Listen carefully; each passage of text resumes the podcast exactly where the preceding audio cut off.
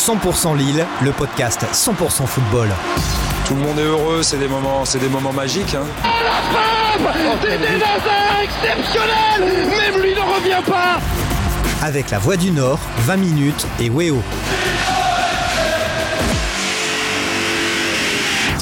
Salut à toutes et à tous et bienvenue dans ce nouveau numéro de la saison de 100% Lille, le podcast entièrement consacré à l'actualité du LOSC. Vous nous écoutez sur la voix du Nord.fr et sur 20minutes.fr et vous nous regardez aussi sur Weo car ce podcast est diffusé à la télé. Et pour ce 19e déjà numéro de la saison, on reçoit sur ce plateau Yann Dupois, chef du service des sports de la voix du Nord. Salut Yann. Salut François. Sébastien Noé, grand expert du foot à la voix du Nord. Salut Seb. Salut François. Stéphane Carpentier, spécialiste du LOSC à la voix du Nord. Salut Steph. Salut François. Et enfin Christophe Buchli, expert du tableau noir à la Voix du Nord. Salut Christophe. Bonjour, bonjour. Et à la présentation, François Launay, journaliste à 20 minutes. Et merci à tous d'être là pour parler des trois thèmes qui nous intéressent cette semaine. On reviendra évidemment sur la drôle de semaine du LOSC, pas de match et un stage en Espagne pour peut-être apaiser un peu les tensions. On abordera aussi le choc à venir dimanche prochain face au PSG. Et enfin, on parlera du mercato hivernal qui ferme ses portes ce lundi 31 janvier à minuit. Vous êtes bien installés chez vous, en voiture ou au bureau. Alors c'est parti pour 100% Lille. 100% Lille, 100% football. Non qualifié pour les huitièmes de finale de la Coupe de France qui se sont déroulés ce week-end, le LOSC en a profité pour prendre le large et aller chercher le soleil en Espagne pour un stage de 4 jours en Andalousie. Alors messieurs, aller faire du karting, du tennis ballon et des entraînements en, Andalou en Andalousie fin janvier, à quoi ça sert? Avoir chaud. Avoir chaud, très Enfin, moins froid en tout cas. Voilà. Non, mais moi ça m'a pas choqué parce qu'en fait, euh, Gourvenec qui est arrivé très tard en début de saison a pas pu participer au stage de début de saison. Donc lui finalement, il a remis les choses euh, à, à leur place en faisant un petit stage avec ses joueurs. Il les connaît maintenant, mais là c'est une petite façon de reprendre encore un peu plus la main sur le groupe. Je trouve ça plutôt intelligent. Ouais, surtout à un moment où il y a un peu que, quelques tensions hein, dans le groupe. On se rappelle la sortie notamment de, de, de Yilmaz, euh, Ouais. son tirage de trou. Ouais, ouais, un mauvais, un des tensions, un mauvais résultat à Brest. Et puis euh, surtout, euh, Lille va ouvrir un, un chapitre de sa saison qui est quand même euh, probablement le plus dense et le plus, euh, le plus décisif pour, euh, pour la suite. hein. En tout cas, le, le mois de février s'annonce vraiment euh, Très riche. très très chaud et très riche avec, après, euh, avec des grosses affiches. Donc, euh, euh, ouais, je suis d'accord avec Yann, ça me choque pas non plus. Il était, c'est, bien de pouvoir un peu remobiliser, de pouvoir euh, voilà, se retrouver tous ensemble, peut-être euh, aborder des sujets qu'ils n'ont pas le temps d'aborder dans les semaines d'entraînement. Et puis, euh, et puis oui, je pense aussi euh, que Jocelyn Gourvenec, il a, il a peut-être besoin aussi d'avoir un peu la main sur son groupe, ce qu'il n'a pas forcément tout le temps Mhm. depuis, euh, depuis quelques mois. Et donc, euh, ça peut pas faire de mal un stage comme ça. Il faut ressouder le, le groupe. Stéphane. Ouais. Ouais, il faut ressouder le groupe. Bon déjà je suis un peu scandalisé parce que euh, c'est pas en Andalousie hein, qui était le LOSC mais c'est région de Murcie donc Ah, pardon, déjà. François faudrait peut-être réviser tes fiches hein.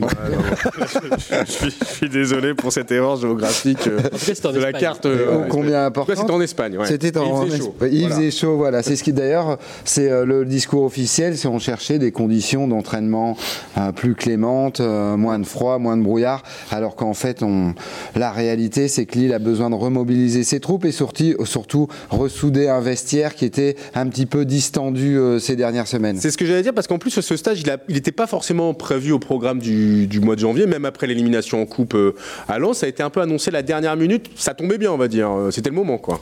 C'était le moment, et puis je pense que pour le coach c'était nécessaire parce qu'il fallait, il fallait vraiment pas remobiliser les troupes parce que je pense que les joueurs sont toujours dans le sujet, dans leur sujet, mais c'est pas, pas pas un hasard si euh, si sur le site officiel du club on insiste sur les sourires par exemple et de communiquer vachement là-dessus parce qu'on sait très bien, du moins on sait très bien, apparemment en coulisses c'est pas si souriant que ça, il y a quand même des il y a quand même des euh, comment dire des, des clans dans le vestiaire, des tensions. Et donc oui euh, partir en colonie de travail comme ça plusieurs jours ça peut permettre un petit peu d'arrondir les angles. Ouais, de, de redonner une autre image de Christophe, c'est vrai qu'on voit sur les réseaux sociaux, bah, tout se passe bien. Alors bizarrement le LOS ne communique pas sur les choses qui vont mal, c'est assez étonnant. Ouais, c'est assez, euh, Mais voilà, ça fait aussi partie d'une stratégie de communication. Ouais, non, non, c'est clair. Et puis en plus, euh, le stage, ils sont pas partis au Qatar, par exemple. Alors, c'est pas pour euh, dénoncer le Qatar, hein, mais il y a pas, pas mal de clubs qui, sur quelques des périodes assez courtes, vont aller se manger un décalage horaire, un voyage, etc. Là, c'est pas très loin. Tu prends le soleil, effectivement, tu peux faire un peu de com, et tu vas faire du jus mental aussi, parce que c'est vrai que ça me fait penser à une discussion que j'avais eu un joueur qui jouait sa première Ligue des Champions, et qui disait ça paraît rien en fait de l'extérieur et tout, mais se remobiliser tous les 3-4 jours, à chaque fois refaire du jus, être à 100%, en fait c'est hyper difficile, même si on est hyper motivé, en fait il y a une lassitude. Et je pense que, alors même si voilà, il y avait déjà la Coupe d'Europe l'an dernier, je pense que ce groupe-là aussi une, certaine lassitude mentale, peut-être d'avoir beaucoup donné, d'avoir beaucoup pompé la saison dernière, et que finalement l'intersaison n'est pas rechargé toutes les batteries. Donc ouais, c'est plutôt bien vu. Effectivement, ça peut faire aussi une mini opération de com derrière. C'est vrai que ce genre de moment est rare dans une saison. Totalement. Tu, tu, l'as dit, c'était pas forcément, on l'a dit, c'était pas forcément au programme. Euh, ça s'est fait un peu en dernière minute, mais finalement ça tombe très bien dans un contexte sanitaire qui s'assouplit aussi un peu et ça a dû permettre aux Lillois de pouvoir aller aussi euh, euh, bah, faire ce stage en Espagne. Alors il n'y a pas de match amical. Je il aurait pu en avoir. Il aurait pu en avoir un contre Kiev, hein, c'est ça, le Dynamo contre Kiev. Qui était, qui finalement est parti plus vite que prévu, donc il leur a posé un lapin, donc il n'y a pas eu ce, ce match amical. Ça veut dire que c'était prévu et qu'ils sont partis en dernière minute? Ils sont partis avant, ça devait se faire samedi matin, et finalement Kiev apparemment est parti avant. Peut-être que euh, peut-être qu'il y avait un problème en Ukraine, j'en sais rien. Mais... je connais pas. Après, il y a eu aussi un peu, un, il y a eu aussi un petit un, un, fantasme sur ce sur ce stage, euh, notamment chez les supporters, parce que c'est vrai qu'on voyait pas de photos de Bourak. Exactement, Bourak Imaz n'apparaissait pas sur les photos lors donc des voilà. Donc euh, comme c'était des photos qui étaient dédiées au sourire, on comprend pourquoi parce que c'est un peu la gueule ces derniers temps, Bourak. Depuis, 1900, finalement, depuis 1983, je crois, il a pas souri. Finalement, le LOSC a, a, quand même publié des photos de, de Bourak euh, le, le, dernier ou l'avant-dernier jour du stage. Puis ce oui. stage a un autre avantage aussi. Excuse-moi François, mais il y a deux recrues lorsqu'ils sont arrivés. Euh, J'allais y venir, l'intégration des voilà, deux. Voilà, ouais. ça permet aussi de les intégrer assez vite euh, dans un groupe. Refaire en un peu de tableau noir. Hein. En dehors du contexte classique. Euh, tu parlais de karting tout à l'heure, mais c'est une, une, façon de faire des choses qu'ils ne font pas habituellement. De connaître des gens dans un autre contexte. Peut-être que c'est plus facile pour eux de s'intégrer. Peut-être que Ben Arfa est très très bon en karting, je sais pas, et qu'il a. En tout cas, il a perdu. En tout cas, c'est Sheka est très bon. Ils lui ont dit si tu gagnes le karting, tu prolonges. Donc voilà, il va rester. Et voilà, c'est fait. Et tout ça, se joue à quoi, ça se joue à quoi une saison quand même hein ouais, ça, se, ça, se joue à pas grand chose quand Sheka marquera le but décisif contre Chelsea. On dira ah, ça c'est tout. Mais euh, tout, tout, ça pour dire que ce stage finalement il tombe à, à, à point nommé. Euh, il y avait quand même deux absents euh, dans cette dans, dans, dans, cette respiration euh, en cours de saison euh, et pour des bonnes raisons. Hein. Le Canadien Jonathan David et l'Américain euh, Timothy Weah qui sont partis en sélection pour jouer les qualifs du mondial. Ça s'est bien passé pour les deux. Mieux, on va dire encore mieux pour Jonathan David, qui lui, on l'a dit toute la semaine dernière, était un peu en manque de confiance en début de saison, en début d'année. Depuis le début d'année, il n'avait pas encore marqué. Bah là, un but et une passe D, et le Canada est quasiment en, en, au mondial pour la première fois depuis 1986, donc ça commence à faire un bail. Bon, bah ça, c'est une bonne nouvelle aussi pour le LOS de, de revoir un Jonathan David en, en, en pleine forme. Ah bah lui, il a, il a, pris une respiration différente, mais je pense que ça lui fait du bien aussi de, de partir en sélection, de revenir euh, quasi qualifié pour le mondial en ayant vraiment participé activement à, à ces deux matchs. Ouais, c'est une belle respiration pour lui. Retour de la confiance sans doute. Après, c'est le vrai X et le retour qui va se faire euh, juste avant le match du PSG. Euh... Le match a lieu dimanche, donc il y a encore un peu de temps. Mais bon. Ouais. C'est vrai que bon. Non, mais ça, ça, l'aura, ça l'aura de toute façon fatigué. C'est quand même des, des, longs déplacements et puis des matchs en plus effectivement à, à fort enjeu. Je pense que Jonathan David, il, est, il fait partie de ceux qui sont voilà les, les stars aujourd'hui au Ah, Canada. star au il est Canada, très très ouais. impliqué dans cette histoire euh, d'ailleurs euh, très très belle du Canada. J'ai un qui copain qui, qui vit au Québec qui m'a envoyé des vidéos euh, depuis, euh, enfin de- depuis la, la télé au Canada. Voilà, c'est vraiment euh, Ah, c'est une star. oui, l'euphorie quoi. Et quand, quand, on voit effectivement les images de, de, de ces deux matchs, euh, euh, moi j'ai retrouvé aussi un Jonathan David qui était euh, beaucoup plus euh, dynamique, beaucoup plus léger sur le terrain, et euh, c'est un peu ce qui lui a manqué au mois de janvier. Donc il Mm. faut espérer qu'effectivement le LOSC le récupère euh, dans cet état-là, parce que il- bien évidemment, voilà, je- j'enfonce- Il leur reste un match hein, au Canada. hein, Ouais, bien c'est ça, c'est Il pas reste un match, ouais, ouais. ouais. Il reste un match cette euh, semaine à jouer. Ouais. J'enfonce une porte ouverte, mais euh, il est évident qu'ils vont avoir euh, largement besoin de lui. Quoi. Ouais, Jonathan David qui retrouve la confiance au moment, une équipe du LOS qui est en stage pour essayer de, comment dire, de se ressouder après des, des, des derniers jours compliqués. Bon, finalement, ça tombe, ça tombe plutôt bien comme période, Christophe, non? En fait, ce qui est avantageux, c'est que le joueur qui n'est pas là n'avait pas forcément besoin de s'intégrer, et pas sûr. forcément. Ok, il est sur une mini mauvaise passe, mais bon, c'était quand même pas non plus 50 matchs. C'est Oui. juste que ça se voit plus quand il n'y a pas les autres pour marquer. Et c'est lui qui a vraiment porté l'équipe à bout de bras euh, sur la première partie de saison. Donc c'est celui qui avait finalement le moins besoin de ça. Et Timoé a fait un match. Bon, voilà, c'est lui aussi a pu reprendre du rythme parce qu'il avait été longtemps blessé. Honnêtement, quitte à ce qu'il y ait deux joueurs qui partent en sélection, limite c'est les deux meilleurs, je pense. Euh, Stéphane, l'un des objectifs du stage, on l'a dit, c'était aussi d'apaiser de, d'apaiser les choses. Est-ce que le problème Boak Ilmaz est réglé? Alors là, j'en sais rien. Bonne question, François. Euh, à mon avis, non. Il ne sera pas réglé tant que Bourak n'aura pas fait un, un, vrai bon match euh, sur le terrain. Et, euh... Et je parle pas forcément de vrai bon match, peut-être des excuses devant le groupe, ou est-ce que c'est le joueur de la maison? Pas trop, on dirait. Il l'avait déjà fait une fois, je pense. hein. Ouais. C'était dans le bureau Sa du dernière- coach. Pardon C'est- Est-ce que Dans le c'était bureau pas dans du le bureau ouais. du coach plutôt que face au groupe Je sais plus, en tout cas, il y avait des excuses euh, à un moment. Après, ouais, pour euh, régler le problème, comme dit Stéphane, c'est un bon match ou un but, ou là aussi, opération de com, il marque, il va sauter dans les bras de Gourvenec, et puis hop, c'est terminé, on parle plus de tout ça. Ça se trouve, ça va se passer et ça tombe bien, transition magnifique. Peut-être dès dimanche face au PSG, d'un gros match dont on parle tout de suite dans le deuxième thème de 100% Lille. 100% Lille, 100% football. C'est évidemment le gros match de la saison euh, au stade Pierre-Mauroy, en Ligue 1 en tout cas, puisqu'il y aura évidemment le match contre Chelsea en, Ligue des Champions. Dimanche soir, Lille va donc défier le PSG et ouvrir un mois de février très riche en matchs importants, avec pas moins de 5 rencontres en 3 semaines. Paris, Montpellier, Metz, Chelsea, Lyon.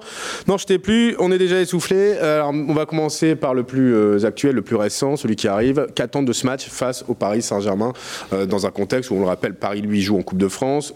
Lille a eu deux semaines pour, euh, pour récupérer sa, sa défaite à Brest. Euh, Qu'attendre de ce match? Est-ce que c'est un vrai test pour les Lillois il faut, ou- bah, il faut attendre, un- faut attendre un match de Ligue des Champions. Ouais. Ouais. Voilà. Il, faut, il faut que les, les Lillois, euh, euh, j'allais dire quel que soit le résultat, c'est pas vrai, mais en tout cas, euh, avant même de penser au résultat, se mettre au niveau de l'intensité d'un match de Coupe d'Europe qui les attend ensuite, le vrai, euh, 15 jours plus tard, euh, face à un adversaire qui n'a pas perdu beaucoup de matchs cette année, Un seul un. seul, et qui, mais qui n'a pas non plus beaucoup impressionné. C'est ça le paradoxe du PSG cette saison, c'est-à-dire que Paris est souvent en difficulté dans ses matchs, et je me souviens très bien du match aller au parc où Lille avait pendant 60 minutes Ouais, dominé le. PSG, donc ça prouve qu'ils en sont capables. Euh, et effectivement, euh, bon, moi je suis, je suis pas très inquiet. hein, honnête- je- le résultat, je vais pas m'avancer dessus, mais sur la performance, je pense que Lille va être là. euh, ils, sont, ils sont quasiment tout le temps là dans les grands matchs cette année. Ah, voilà, ça, c'est le genre d'équipe qui sait hausser son niveau au moment où il faut, c'est-à-dire là, ça. où, euh, typiquement le PSG, ça fait partie de ces équipes. Je pense qu'un Renato Sanchez va être présent. Enfin, Ouais, les voilà, Lillois je- font pas un match, euh, ils font un bon match. On le sait Voilà. déjà, de toute façon, ils ont toujours fait des bons matchs contre les grosses équipes. Euh, au moment où il faut basculer, souvent, ils ont du mal à basculer, mais les messages qu'ils doivent envoyer aux, aux concurrents, ils envoient souvent. Quand ils sont allés gagner à Rennes, par exemple, on disait Rennes était invaincu dans Ouais. une période. Ils ont été très bons. Euh, contre Marseille à, à l'aller, contre Marseille au retour, ils ont été bons aussi. Je pense qu'en en, Coupe en Ligue des Champions, ils ont fait quelques très bons matchs, à Séville notamment.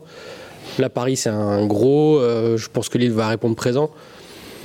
Après, il faut gagner la- quand même. Quoi. Ouais, ouais, parce la Sinon, ça va commencer Brest, vraiment. à- euh, C'est ça le truc. C'est quoi. pas un match ça. de gala, t'as raison de Ah le c'est ça, préciser. Il faut vraiment gagner pour Parce rester au contact des Européens. Que ça soit euh, Paris ou euh, Angers en face, il faut commencer à prendre des points parce que sinon, Ah, euh, sinon l'objectif du top 5, euh, ça va devenir la compliqué. défaite contre Brest les a mis dans la- l'obligation quasiment de prendre Ouais, des points contre Paris. On rappelle le classement avant ce match. hein. Lille est dixième avec 3 points de retard sur Strasbourg qui est quatrième. Il n'y a rien de dramatique. Il n'y hein. a rien de dramatique, mais il faut un moment, faut, faut, faut, faut gagner des matchs pour, euh, Là, si pour tu- au moins rester au contact. je répète- tu la- restes dans la course et tu étant un gros message aux, concurrents en disant euh, les gars, nous, euh, Paris, on, les tape quoi. Donc Ou vous, au moins de ne pas perdre. C'est ça, non, mais je répète ce que je disais, et je suis d'accord avec Yann, il faut envoyer un message aux concurrents, parce que euh, certes, ça fait quand même plusieurs semaines qu'on dit bah, ils sont pas loin de la cinquième place. on va- Alors certes, en points, ils sont pas loin, mais il y a, il y a quand même beaucoup d'équipes devant. hein. Ouais, il, va falloir, il va falloir les passer, ces équipes, à un moment donné. Je veux dire, tout- toutes les équipes devant eux vont pas perdre au moment où eux vont gagner. hein. donc, euh, il la, faut. la il- défaite à Brest de la semaine dernière n'a eu pas trop d'incidence au classement parce que point. tout le monde s'est un peu cassé les dents le même. mais bon. Mais ça, ça, ça ne On, on a- on- on disait ça, on disait ça il n'y a pas si longtemps euh, pour le podium. Et euh, en vérité, là, depuis quelques semaines, on voit bien que le podium, il est en train de se dessiner très très clairement. Marseille et Nice sont en train de Voilà, et, et donc je vois pas pourquoi les 4 et 5 se dessineraient pas aussi à un moment donné. Ils vont, ils vont pas attendre le mois de mai pour se séparer. Ça, ça va pas rester, il va pas rester 3 points entre le 5e et le 15e euh, début mai. hein. Ça, à un moment donné, les, les écarts vont se creuser, c'est obligé. Christophe, Seb en parlait tout à l'heure. Euh, Paris, c'est vrai que c'est un Paris qui n'est pas impressionnant depuis le début de saison, mais les stats parlent pour lui. Hein. 16 c'est 21 matchs de, pardon, 22 matchs de, de Ligue 1, 16 victoires, 5 nuls, une défaite. Bon, assez propre quoi. Comme, euh, Mais est-ce que tactiquement, Lille a les- armes de, de piéger ce Paris euh, sur Germain, qui fait peur à personne, mais qui, mais qui gagne tout le temps quand même Alors oui, mais le souci c'est que Paris a maintenant deux matchs importants dans sa saison. Alors il y en aura deux de plus si Paris passe le prochain tour de Ligue des Champions, mais je pense sincèrement que dans l'intensité, ça dit forcément euh, pas forcément grand chose du niveau de jeu, mais je pense que vraiment dans l'intensité, dans l'implication, Paris va faire l'un de ses trois plus gros matchs ou cinq plus gros matchs si tu enlèves peut-être euh, les matchs face à City de la saison, parce que Paris doit aussi monter en puissance, parce que là il y a un vrai objectif sur le huitième de Ligue des Champions où ils ont vraiment pas de marge. Sur, le- sur le tirage. Donc du coup, il faudra vraiment qu'il soit à bloc. Pour Paris, c'est vraiment l'un des tests en fait. Il y a le test, là on enregistre lundi matin, lundi soir face à Nice, et ensuite face à Lille. c'est de la Coupe de France, c'est encore un peu Oui. différent. Mais bon, ils- eux, ils ont vraiment une montée en puissance à faire. Ils doivent réintégrer Messi, qui a eu un Covid relativement long. Alors, pas les Covid longs de 6 mois, mais il a, il a quand même souffert un petit peu. Il y a Neymar qui va revenir de blessure. Alors, a priori, ça sera pas pour Lille. Mais euh, Lille va être à fond, mais Paris sera pas à 50%, comme ça a été le cas sur la moitié des matchs de la première partie de saison. Ouais, ils quoi. vont pas jouer en marchant comme ils le font assez, assez Bah oui, fréquemment parce qu'on est à 9 jours du choc face au Real. Madrid. Tu peux pas préparer des matchs où tu vas courir comme un barbare en marchant. C'est Ouais. pas possible. Tu es obligé de faire des tests d'intensité. il va falloir- euh, ouais, il va falloir montrer que tu joues sur ton niveau de jeu. Voilà. Donc ça peut promettre une opposition assez sympathique. Ah ouais, je pense que ça va être un super match, effectivement. Mais euh, euh, je suis, je suis pas inquiet sur la performance du LOSC. Je pense qu'ils vont nous montrer de belles choses. Après, si Paris joue à 100% et effectivement met l'intensité dont Christophe parle, euh, bah, c'est une équipe qui a priori est injouable en France. hein.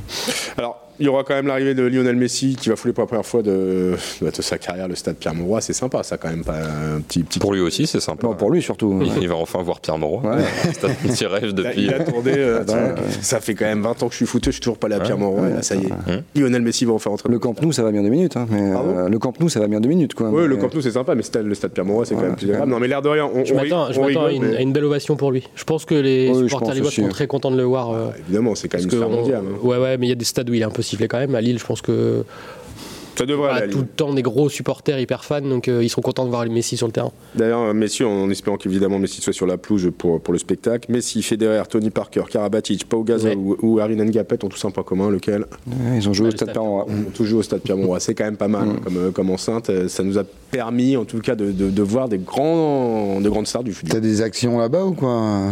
Pas du tout. Non, non, mais Pas je encore. constate. je constate. Non, non, non. Sinon, je n'aurais pas pas en Hongrie. hein. Bon, Par contre, t'as pas cité je Youssouf. l'aurais pas mis là-bas. tu vois. T'as pas cité Youssouf Yassidje, par contre. hein, Et j'ai pas si fait. Oui, c'est vrai, il y a aussi Yacine qui a joué au stade Pierre-Mauroy. et ouais, non, tout à fait. ouais. Et euh, Thiago Maia également. Oui. Donc, euh, non, mais tout ça pour vous dire que on- pour, pour rester un peu sur ce sujet du stade, dans lequel non, Stéphane, je n'ai pas d'action, euh, c'est la fin des jauges euh, Covid sanitaire le 2 février, donc mer- mercredi. Mais on va de, de nouveau être ennuyé pour accéder au stade, hein, c'est tout. C'est-à-dire qu'il va falloir prendre de l'avance. Tu vas te faire des amis, toi. Au, au parking du stade Pierre-Mauroy, mais surtout que c'est que voilà, ça y est, c'est le retour des stades à guichet fermé, puisqu'évidemment ce match sera à guichet fermé. Il y aura quasiment euh, 58 spectateurs au stade Pierre-Mauroy. Bon, bah ça fait du bien, puis ça arrive au bon moment pour le non Bah, pour Lille, c'est nickel. C'est Paris et Chelsea, les deux gros matchs seront à guichet fermé. Parfait pour eux. responsable du- de la billetterie, du se frotter les Ouais, mains pense, vu ouais. la- la- Mais au-delà de ça, c'est génial, ouais. euh, bah, euh, on regardait le match de Lens hier soir, franchement, ça n'a rien à voir, quoi. Ouais, c'était. euh, pourtant, il y avait quand même une petite ambiance à Lens. Et puis, Ouais, ouais, mais- pour, la, pour la pelouse, c'est bien aussi. Elle a pu souffler à Lille. C'est vrai, c'est une bonne remarque aussi, en effet. Ça fait, ça fait un bail qu'on les a pas vus. euh, Parce que même contre l'Orient, cette nouvelle pelouse, elle n'était pas, hein, elle était pas Elle extraordinaire. n'était pas encore enracinée, quoi. Voilà. Match de gala. Non mais c'est pas, c'est Plein, pas, par contre c'est pas, sympa. c'est pas, c'est pas anodin. hein. Je veux dire les, les recettes euh, pour un club qui, qui cherche de l'argent, euh, deux, deux, deux- deux stades pleins comme ça contre Paris et Chelsea, ça représente euh, plusieurs, euh, plusieurs millions d'euros en fait. au hein. jour le jour. On verra Chelsea. Oui oui, euh, oui c'est vrai, c'est vrai, c'est vrai. La Paris d'abord. C'est vrai, c'est vrai. Mais oui, ça va, être, ça va être un beau moment. C'est...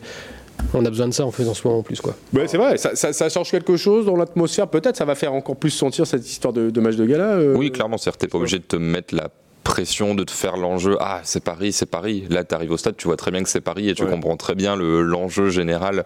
Euh, tu vois, c'est un peu comme les derbies où les joueurs parfois n'ont pas forcément la culture derby parce qu'ils viennent pas d'ici.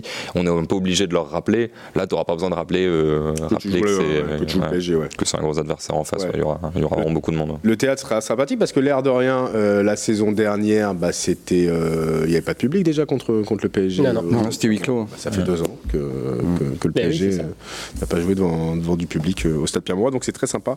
En effet, pour retrouver un peu d'ambiance et, d'atmosphère sympa qu'on aime autour des matchs de foot. Alors c'est un match aussi face à Paris qui ouvre un mois de février hyper dense, hyper important pour le LOSC. J'ai pas envie de vous dire que beaucoup de choses se jouent là, mais je vais quand même vous le dire. Paris, Montpellier, Metz, Chelsea et Lyon en trois semaines. Bah, c'est Beaucoup de choses se jouent là. quoi. Beaucoup de choses se jouent Ouais. là, absolument. Non, non, mais c'est vrai, c'est-à-dire que tu as perdu des matchs qui étaient abordables. Là, tu vas devoir faire pas forcément des exploits, mais tu vas devoir faire des perfs. Tu vas Ouais. devoir enchaîner, tu vas devoir à la fois gagner les matchs que tu dois gagner, mais aussi gagner ceux où tu dis bon, c'est 50-50, on sait pas trop. Ou alors, tu, euh, fin février, tu peux te dire en fait le maximum, ça sera cinquième. Ça Ouais, peut- en fait, soit tu rentres dans le rang, soit tu, tu peux commencer à regarder, à avoir des grosses ambitions. Je te ferai une phrase du Tour de France, c'est que je pense que c'est c'est le mois où ils peuvent perdre en fait. Où C'est ils ça, peuvent- ouais. Où ils peuvent perdre leurs ambitions. Voilà. C'est un peu peu négatif de le dire comme ça, mais c'est la, c'est la réalité. C'est-à-dire Ouais, que c'est si vrai. tu l'abordes vraiment mal et que C'est tu- leur tranchée d'Arambert. c'est leur tranchée d'Arambert. On peut pas gagner Paris-Roubaix dans la tranchée, mais on peut la perdre. Exactement, merci. Euh, donc, euh, donc voilà, et effectivement, c'est, c'est, c'est- c'est un virage, euh, c'est le virage déterminant de la saison, je pense. Bon, bah, on va croiser les doigts en espérant que tout se passe bien. En attendant, on va parler mercato dans le troisième thème. Mais n'oubliez pas, hein, euh, dimanche soir, évidemment, le gros match Lille-Paris-Saint-Germain à 21h, euh, à 20h45, pardon, au stade Pierre-Mauroy. Stade que j'aime beaucoup. euh, Allez, on passe tout de suite au troisième thème de 100% Lille. 100% Lille, 100% football. Plus que quelques heures avant de faire les dernières affaires, en ce lundi 31 janvier, date du euh, dernier jour du, du marché des transferts hivernal. À partir de minuit, il sera trop tard. Alors, d'emblée, précisons qu'on enregistre ce podcast euh, lundi matin à 10h30, donc il peut encore se passer plein de choses. On n'est Euh, pas couché, effectivement. On n'est pas couché. Euh, bon, clairement, là à Lille, on a le sentiment que ça risque quand même d'être assez calme. Que On, pourrait-il arriver dans on ces va peut-être pouvoir se coucher un peu plus tôt. Espérons, mais après, on Mais a tous vécu des jours de mercato censés être calmes et qui Ça devrait pas être la folie, on va dire. Du côté ça devrait pas être la folie, donc peut-être les de deux jeunes, hein, c'est ça, Nias et, et, et- et Ascon, et pas, et pas grand-chose d'autre finalement. Et souvent, il y a une surprise, donc on verra bien, mais euh, j'ai pas eu de tuyau sur cet effet. Oui, effectivement, ça se, comme le milieu de terrain est un peu embouteillé avec 5 joueurs euh, ou 6 joueurs, Pour le même poste. 6 joueurs si on compte le jeune Rocco Ascon, il faut en prêter. Et euh, à un moment donné, Sheka était euh, sur le départ et puis finalement il a gagné au karting. Il a. À Donc quoi ça finalement, tient c'est Mais à quoi ça tient finalement c'est- Nias qui devrait partir. Il y a eu une proposition concrète hein, du Young Boys de Berne qui a hum, qui, est prêt à engager qui est prêt à débourser une certaine somme Mhm. et, euh, et Lille veut un petit peu plus. Bah, c'est quoi les sommes en jeu alors? C'est un- euh, Young Boys a mis un million et demi et l'étang voudrait 3. Ok. Ah oui, beaucoup Ah, c'est plus. quand même le double. Beaucoup plus quand même. Voilà, Ah ouais. ouais. Gourmand, Et Olivier. normalement, j'aurais pas dû le dire. Voilà. Bah, c'est Trop grave. dit, c'est enregistré. Tant Ah. pis, de toute façon, ce que vous dites là sera peut-être complètement annulé ce soir. Voilà, tout à fait. derniers jours du euh, mercato. Alors, tu parlais de, de, de, de Sheka, euh, Stéphane. Euh, ça a été un peu le rebondissement de la semaine. On a, on l'a entendu un moment la semaine dernière, il était partant. On a même pensé qu'il allait partir du côté de Bordeaux en se disant en même temps, c'est pas étonnant que les temps lâchent Sheka pour aller voir son ennemi juré Lopez. Bon, bah d'ailleurs, ça, a priori, ça va pas se faire. Euh, pourquoi ce euh, je pars, mais en fait, non? C'est le joueur, c'est le club, c'est qui, qui, Sheka, il a, un- il a un, parce qu'il est en fin de contrat, Sheka. euh, il est en fin de contrat. Déjà l'été dernier, il En juin. voulait partir, Ouais. il pensait partir, mais Sheka a, a une, comment dire, sans être méchant avec lui, Oula. une, une bonne estime de lui, Il s'aime. pas mal, et il considère qu'il n'y a pas d'offre à sa hauteur en fait pour l'instant. D'accord. Donc pas, euh, il y a des offres, il y a eu des offres l'été dernier, mais ça lui allait pas parce que c'était pas des clubs euh, qui brillaient assez pour lui. Bon, c'est- oui, bon après faut peut-être. Aussi n'a pas, a pas un tout petit salaire non plus. hein. Pas- Ah oui. Ouais, il y a ça aussi, ouais. Donc il se dit autant rester pour les clubs plus. français, par exemple pour Bordeaux, alors je ne pense pas que ce soit la raison principale euh, pour laquelle euh, il ne va pas aller là-bas, mais a priori il était au-dessus de, du salarié cap qui se sont fixés à Bordeaux. D'accord, ouais. Donc, euh, donc ça, ça, ça aurait dû lui demander de faire des efforts. Alors je sais pas, je pense qu'il n'y a pas que cette raison-là qui a, qui a fait que l'affaire n'a n'a pas fonctionné à Bordeaux. Mais oui, euh, entre l'estime qu'il a de lui-même, son salaire, euh, bah, je pense qu'il va, il va faire six mois et puis qu'il partira libre. Il aura, il aura le choix complètement en juin. Quoi. Bon, et puis après on va pas se mentir, c'est pas mal pour Lille qui garde un joueur. euh, Bah, ça peut apporter de temps en temps, effectivement. Même Oui, si ça manque de régularité, c'est. Ouais, mais il fait, il fait le boulot régulièrement quand il. Ah, en général, et puis même quand il rentre en cours de jeu, Ouais, ouais. c'est un joueur qui peut être précieux, qui peut Ouais, même ouais. faire des décisions par moment. Donc ça c'est une bonne nouvelle. Bonne nouvelle aussi Renildo qui va donc rester, même s'il s'est mis d'accord, on va dire, avec, avec l'Atlético, euh, Christophe. hein. Fait quoi. Ouais, carrément. Et c'est vrai que euh, les offres proposées de quelques millions, en fait, c'était l'équivalent de, de stade plein à Mauroy, euh, Ouais. là, avec le retour euh, des stades. Donc, euh, donc oui, c'est vraiment bien de le garder parce que sa valeur sportive peut apporter a priori beaucoup plus que quelques millions sur ces derniers mois. Et c'est quelqu'un qui a jamais triché, en fait. C'est ça. C'est-à-dire que bon, il a vraiment progressé. Il a vraiment dire, même, progressé, quand, ouais. même quand au début il était pas incroyable, il était toujours à fond, quoi. Mhm. Je me souviens de match où il était milieu axial, il était à fond aussi alors que c'était pas son poste. Donc non, non, très très bon coup. C'est dommage de le perdre en, en fin de contrat. Maintenant, euh, Malheureusement c'est la réalité financière. mais tu as quand même bénéficié de services que tu n'attendais pas du tout. hein. Normalement, c'est Bradaric qui est là et lui, qui est, lui qui est derrière. La Bradaric, euh, portée disparue en mer. Donc, euh, C'est ça, il a dépassé complètement Bradaric, comme tu disais, c'était lui qui était censé être le titulaire du poste. euh, Il y a- pendant le stage en Espagne, le, le journal espagnol AS a, a envoyé un journaliste sur place hein, au stage du LOSC pour euh, enquêter sur Renildo. Et bon, mon espagnol est pas génial, mais bon, fantastico, exceptionnel, j'arrive à traduire. Dire. En tout cas, le journaliste était assez dithyrambique sur, euh, sur Renildo. Alors au final, le bilan du LOS cet hiver, c'est deux départs. Iconé à la Fiorentina, Yassidje au CSKA Moscou. Deux arrivées à Ben Arfa et Don Zegrova. Est-ce que ça vous semble cohérent? Très cohérent. Ouais. Ouais, ça même, enfin, je suis même plutôt rassuré sur les ambitions du LOSC jusqu'à la fin de saison parce Tu que t'attendais à plus de départs que ça? Bah, avec tout ce qu'on annonce depuis le début de saison, euh, attention cet hiver ça va partir, ils ont besoin d'argent, tout ça. Hmm. Franchement, c'est plutôt cohérent. Et l'an dernier, déjà, les temps avaient fait la même politique et On garde les meilleurs joueurs pour finir sportivement, la franchement, saison. on peut pas. Moi, dire- je me souviens qu'il y a quelques semaines, tu nous prédisais déjà les départs de Renato. Sanchez, de ça, Sven moi. Botman. euh, m'étonnerait. Je posais et des finalement, ces joueurs-là sont. En fait, pour moi, la preuve de, que euh, le LOSC a quand même des ambitions, va pas balancer cette deuxième partie de saison, c'est qu'il garde quand même les joueurs clés, quoi. Alors justement, c'est ouais. à la base déjà, quoi. C'est hyper Notamment Botman, quoi. mercato, hein, franchement. Christophe, toi, t'es d'accord avec Yann, c'est hyper rassurant comme mercato. Tu gardes tes joueurs clés pour finir la saison? Oui, bah au lieu de, moi je caricature, hein, mais au lieu de vendre 50 millions, tu vends 5 millions à chaque fois, quoi. Et tu résorbes petit à petit au lieu de se dire, bon, on va tout vendre d'un Mm. coup. Le problème, c'est que la saison sportive euh, derrière serait, euh, serait en grand danger. Non, et puis même, genre la vente d'Iconé, le timing me semble pas délirant. Tu le remplaces par même deux joueurs, avec Zegrova qui, on ne sait pas encore, mais ça se trouve, il va pouvoir apporter plus à moyen terme. Non, non, je trouve ça, je trouve ça assez bien vu. hein. Le match contre Chelsea a changé la donne. Enfin, pas le match contre Chelsea, mais la qualification huitième de finale de Ligue des Champions a changé la donne dans les réflexions des, des dirigeants lillois. Les dirigeants sont peut-être. Je pense que ça peut aussi euh, inciter certains à patienter 4 mois avant de partir. Ouais. Je crois que Renato Sanchez a eu des sollicitations en janvier et qu'il a a priori fermé la porte parce qu'il veut finir la saison à Lille. Peut-être que s'il n'y avait pas eu le match de, je ne sais pas, hein, mais peut-être qu'il n'y avait pas eu le match de Chelsea, il aurait réfléchi deux fois. Euh, Il y a des enjeux hein, pour Lille et puis euh, euh, malgré tout, j'ose espérer que ce groupe qui certes peut-être a des liens un peu distendus depuis quelques temps, a envie de bien finir une histoire qui a quand même été incroyable depuis quelques années et de pas, euh, j'allais dire, mettre à la poubelle de très très belles performances pendant les 4 mois qui viennent. Ouais, c'est ça, finir le cycle, le, Voilà, le magnifique cycle qui a été ouvert il y a trois ans, qui va se terminer à la fin de, de la saison forcément, parce qu'il y a énormément de départs qui vont arriver, mais finir de, de belle façon. En tout cas, c'est tout ce qu'on leur souhaite. Et on aura l'occasion d'en reparler dans 100% Lille. Merci à tous, messieurs, d'être venus sur ce plateau. On se retrouve la semaine prochaine pour un nouveau numéro qui sera en partie évidemment consacré au choc contre le Paris Saint-Germain. Excellente semaine à tous et à bientôt. 100% Lille, le podcast 100% football. Tout le monde est heureux, c'est des moments, c'est des moments magiques. hein. C'était Nazar exceptionnel Même lui ne revient pas Avec la Voix du Nord, 20 minutes et Weo.